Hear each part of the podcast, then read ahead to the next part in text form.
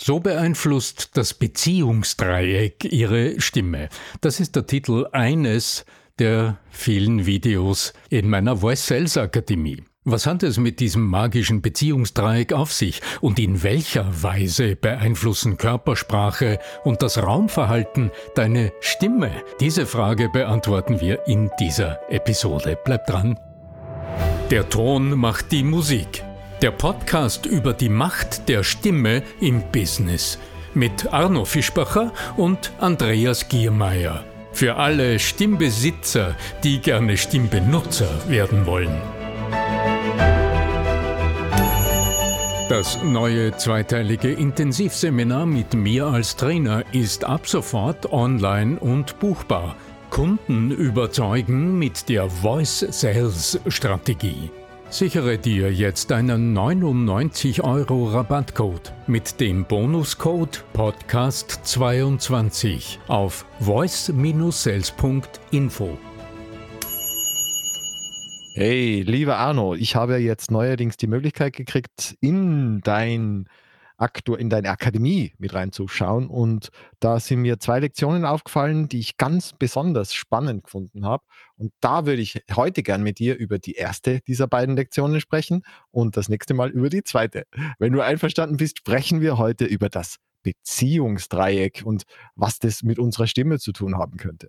Ja, das ist eine äh, für viele äh, Menschen im ersten Blick, auf den ersten Blick, im ersten Moment überraschende Sache, lieber Andreas. Andreas Giermeier von Lernen der Zukunft.com. Ähm, ja, weil du, weil du es äh, herausgreifst, finde ich auch ganz interessant aus einer Fülle von Themen in der, in der Akademie. Na, vor allen Dingen, lass mich sagen, weil die meisten Leute, wenn sie an Stimme denken, denken sie an ich. Ich und meine Stimme.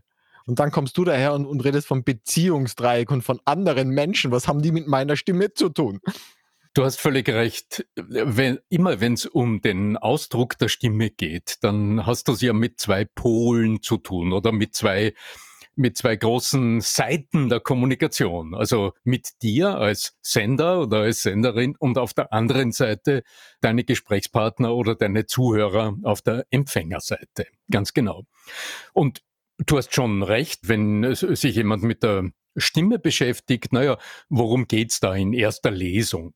Da geht es darum, wie klinge ich, äh, klinge ich zu hoch, klinge ich zu tief, wie spreche ich, mache ich Sprechpausen, spreche ich zu schnell.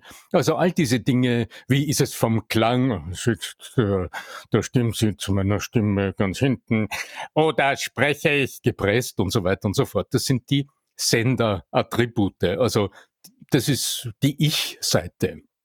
Und mhm. es ist kein Geheimnis, jede Beschäftigung mit der Stimme beginnt natürlich bei der Qualifizierung der Selbstwahrnehmung, also bei der Qualifizierung der Wahrnehmung, lass mich so sagen. Dabei kann es aber schon ganz hilfreich sein, mh, hm, zuerst mal den Stimmen anderer zu lauschen. Also das eigene Gehör zu qualifizieren, um im Anschluss bei der eigenen Stimme zu bemerken, was los ist. Naja, wenn du während des Sprechens auch noch hinhorchen willst, wie du klingst, ja, ja, da hast du viel zu tun, weil sobald wir den Mund aufmachen und sprechen, äh, naja, warum bemühen wir uns? Also das ist die Frage immer, was sage ich, wie formuliere ich es? Da sind wir kognitiv mit allem Möglichen beschäftigt.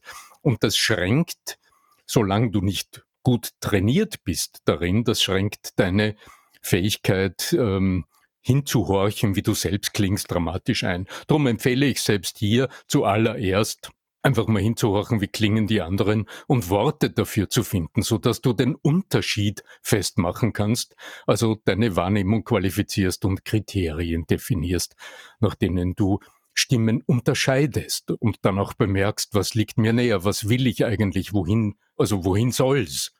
Welche Stimmen mhm. klingen für mich besser, welche Stimmen wirken auf mich, in welcher Art und Weise.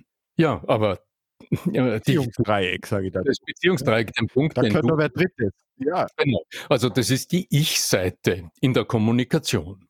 Klar, also damit müssen wir beginnen und so beginnt dieser Kurs in der Akademie, den du hier zitierst, so beginnt dieser Videokurs natürlich auch. Allerdings, wenn du die ersten Schritte machst und dich mit deiner Stimme auseinandersetzt, auch verstehst, wie die Stimme funktioniert, wie du den Klang beeinflussen kannst, wie deine Körpersprache auf den Ton äh, deiner Stimme einwirkt, dann lohnt es, die Seite zu wechseln, also den Blick auf die andere Seite zu lenken und mal zu schauen, wie beeinflusst denn die andere Seite deinen stimmlichen Ausdruck. Und dann tauchen Fragen auf, die die räumliche Psychologie berühren. Dann sind wir mitten in der Proxemik. Also nimm an, äh, Ich habe mir jetzt auch noch gedacht, dass wenn du von Beziehung sprichst und Stimme, dass ich natürlich mit meinem, mit meinem Zweijährigen ein bisschen anders spreche vielleicht als mit der neuen Partnerin oder vielleicht auch mit meinem Chef oder wenn ich vor Publikum spreche, habe ich vielleicht noch einmal ein bisschen eine andere Betonung. Ja? Aber mit meinem kleinen Schatzi, also das sollte man nicht tauschen. Ja?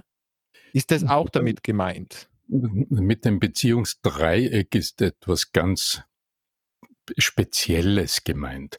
Natürlich, wie du deine Rolle definierst im Umgang mit anderen, in der Kommunikation mit anderen Menschen.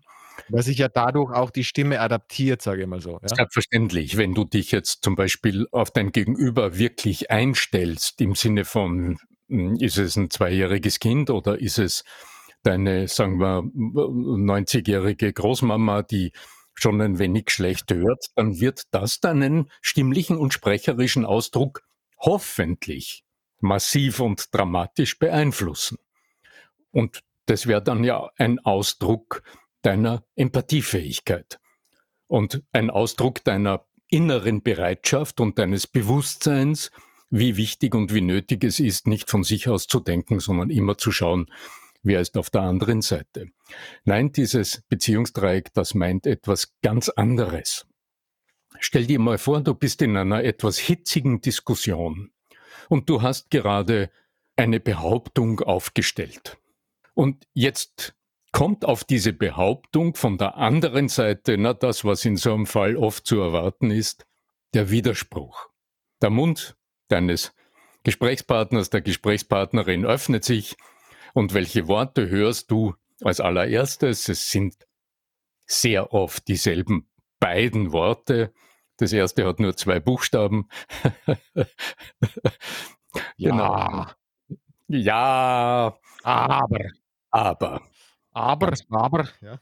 Und jetzt lass uns den Blick auf die Szene von oben genießen. Du hast das Wort Proxemik in den Mund genommen. Proxemik, ja, das genau. verbinde ich irgendwie äh, mit, mit, Nähe, mit Verbindung, ja. Die Proxemik Proxy, also so. ist die Lehre des räumlichen Verhaltens innerhalb in der Kommunikation. Wie verhalten sich Menschen zueinander räumlich, während sie miteinander kommunizieren? Und genau in dieser äh, Situation, die ich in der Praxis so oft antreffe, also eine hitzige Diskussion oder auch ein Verkaufsgespräch, du argumentierst und dann erhältst du dieses Ja, aber von der anderen Seite. Es kann auch sein, äh, du trägst vor, du bist in einer Präsentation und du siehst schon, wie sich die Stirn eines der Kunden rund, einer der, der Kunden runzelt. Naja, was wird kommen? Ja, aber Sie haben doch äh, beim letzten, bei der letzten Besprechung gesagt, das wäre so oder so. Genau. Und wenn du jetzt in dem Moment den, das Video anhältst und mal schaust, wie die Szene gerade funktioniert, dann wirst du sehen, dass diese, nennen wir sie, Konfl dieser Konfliktmoment Menschen immer frontal aufeinander ausrichtet. In der räumlichen mhm. Psychologie würdest du jetzt sagen, okay, die beiden sind zueinander aufeinander ausgerichtet, frontal aufeinander ausgerichtet. Und diese frontale Position hat zwei besondere Wirkungseigenschaften. Auf der einen Seite wird, wenn wir frontal einander gegenüber sind, über die Spiegelneuronen wird das, was in uns wach ist, also unsere ganze Emotionalität, unsere Körperlichkeit, unsere Bewegungsmuster, die spiegeln sich wenn wir frontal aufeinander ausgerichtet sind, die spiegeln sich besonders dramatisch. Also die Spiegelneuronen, die Spiegel, der Spiegel ist immer gegenüber, sonst funktioniert ja das Spiegelbild nicht. Das ist der eine, äh, eine Effekt. Das heißt also, wenn die Situation bereits hitzig ist, dann funktioniert dieses Aufschaukeln der Emotionen und der körperlichen Aufregung dabei, der, äh, dieses Aufschaukeln funktioniert besonders gut, wenn wir aufeinander frontal ausgerichtet sind. Und dadurch passiert noch etwas anderes die Führungskraft dieses Impulses von unserem Gegenüber, die wirkt auf uns im Sinne einer Reaktion auch besonders stark. Das heißt jetzt, wenn so ein Ja, aber Sie haben doch gesagt, kommt, dann verführt uns das besonders massiv zum Reagieren darauf. Jetzt aus der äh, aus, der, aus dem Blickwinkel der, der Kommunikationsanalyse heißt das, wir sind in dem Moment fremdgesteuert. Also wir sind diesem Reizreaktionsmechanismus vollständig ausgeliefert und es hindert viele Menschen, die klug sind, die sich bilden, die sich weiterbilden und die hundertmal im Trockentraining ausprobiert haben, wie sie auf Einwände reagieren, das verführt so unglaublich massiv zur falschen Reaktion, zu dem, was der Körper von sich aus als Reaktion setzt. Und das ist kommunikativ gesehen, strategisch gesehen, so gut wie immer nicht das Klügste. Und darum empfehle ich, jetzt nicht wieder beim Kognitiven zu beginnen, also nicht wieder bei den Überlegungen zu beginnen, wie antworte ich auf den Einwand. Das, was wir im Einwandtraining meistens hören. Die, die Liste der 20 Alternativen, was sage ich auf einen Einwand, sondern lass uns auf die Ebene gehen, die unser Organismus, unser Körper als allererstes produziert. Und das ist immer Bewegung. Die Sprache ist quasi der letzte Teil einer Bewegungsfolge. Wenn du sprichst, dann hat dein Körper schon längst für dich agiert, hat Luft nach oben steigen lassen, die Stimme ist entstanden und erst auf der letzten Meile artikulieren die Muskeln in deinem Gesicht den Ton und aus dem heraus ist dann Sprache entstanden. Lass uns also drei Schritte zurückgehen und mal schauen, wie können wir, bevor, bevor du noch das Falsche sagst, bevor du also in die Falle gehst und auf den Einwand wieder mit einer Rechtfertigung oder mit einem noch besseren Argument äh, reagieren willst, drei Schritte zurück und als allererster schauen, wie du diesen körperlichen Zwang, der durch die frontale durch die konfrontative Körperposition entsteht, wie du der entkommst. Und hier kommt dieses Beziehungsdreieck ins Spiel. Darum empfehle ich, in so einer Situation als allererster zu bemerken, was passiert, also mit dem, mit der kleinen Wortfolge Ja, aber, Punkt, Punkt, Punkt, funktioniert es ganz gut, sich das als Trigger zu setzen und innerlich quasi einen Alarm läuten zu lassen. Aha, jetzt habe ich es bemerkt. Als nächster innerlich umzuschalten und ins aktive Zuhören zu gehen. Und das ist auch das, was ich im, in, in diesem von dir genannten Video im, in der Voice Sales Akademie empfehle. Mhm, mhm. Also einen Zuhörton. Ein, ein weiteres, und dann diese kleine Drehung in den Schulterschluss zu vollziehen, so mhm. dass zwischen dir, deinem Gesprächspartner und dem Thema der Sache ein Dreieck entsteht, das Beziehungsdreieck. Das neue zweiteilige Intensivseminar mit mir als Trainer ist ab sofort online und buchbar. Kunden überzeugen mit der Voice Sales Strategie. Sichere dir jetzt einen 99 Euro Rabattcode mit dem Bonuscode Podcast22 auf voice-sales.info. Eventuell könnte auch helfen, tatsächlich den Kopf ein bisschen zu neigen. Hm. Es gibt viele kleine Weil Elemente. es kommt ja, es kommt ja aus dieser, aus dieser eben körpersprachlichen äh, Forschung in Anführungszeichen, ich weiß nicht, wie wissenschaftlich das ist, aber tatsächlich, dass, dass äh, gerade Gesichter, also die sich gerade gegenüber konfrontieren, als aggressiv wahrgenommen werden. Und wenn du den Kopf auch nur leicht neigst, wirkt es schon sehr viel zugänglicher, zu, und, und als ob jemand zuhören würde. Und, und es kommt ja auch so diese aus dieser ähm, Evolution, aus der Evolution heraus, dass, dass, dass Tiere dir sozusagen den Nacken zeigen äh, und den Hals freigeben und zeigen, ich bin verletzlich und du darfst beißen. Du bist freigeben, du Ja. darfst beißen. Ja. Ich mag dir ein kleines Beispiel geben, um zu zeigen, wie heikel, wie heikel dieser kleine Punkt ist. Du hast völlig recht, es gibt Mhm. unglaublich viele körpersprachliche Signale. Nur würdest du mir jetzt empfehlen, in so einer Situation zuerst den Kopf zu neigen, dann würdest du mir äh, die Anregung geben, körpersprachlich etwas zu erzeugen. Also eine Handlung zu setzen, etwas zu tun. Und dieses körpersprachlich ich beim Schulterschluss ebenso. ja, nee, nicht wirklich. Äh, der Schulterschluss entsteht aus einem, aus einer kommunikativen Absicht. Und der Schulterschluss ist der vorletzte Teil einer komplexen Kommunikationsstrategie.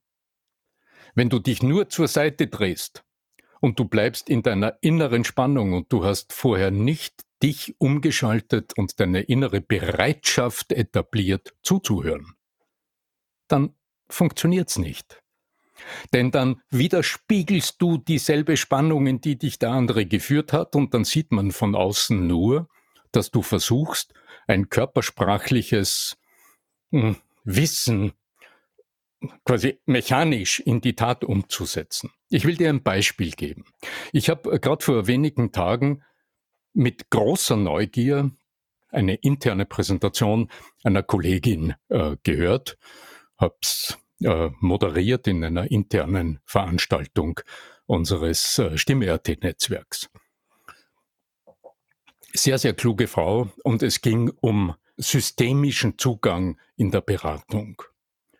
Und äh, im Zuge einer längeren Präsentation hat sie ein Beispiel erwähnt, in dem es tatsächlich um räumliche Psychologie ging, also um die Etablierung des Raums als Kategorie in der Kommunikation und in der Beratung. Und sie hat es ähm, sehr augenscheinlich, es war ein Videocall, hat es sehr augenscheinlich äh, äh, illustriert, hatte einen Stift genommen und hat ähm, zuerst so einen kleinen Konflikt inszeniert und der Stift war das Thema und der Stift war zuerst zwischen mir und dir. Also klassische konfrontative Situation. Und äh, ihre Intervention war, das Thema mit dem Stift zur Seite zu drehen. Also im Grunde könnte man sagen, genau das, worüber wir sprechen, ein Dreieck zu erzeugen.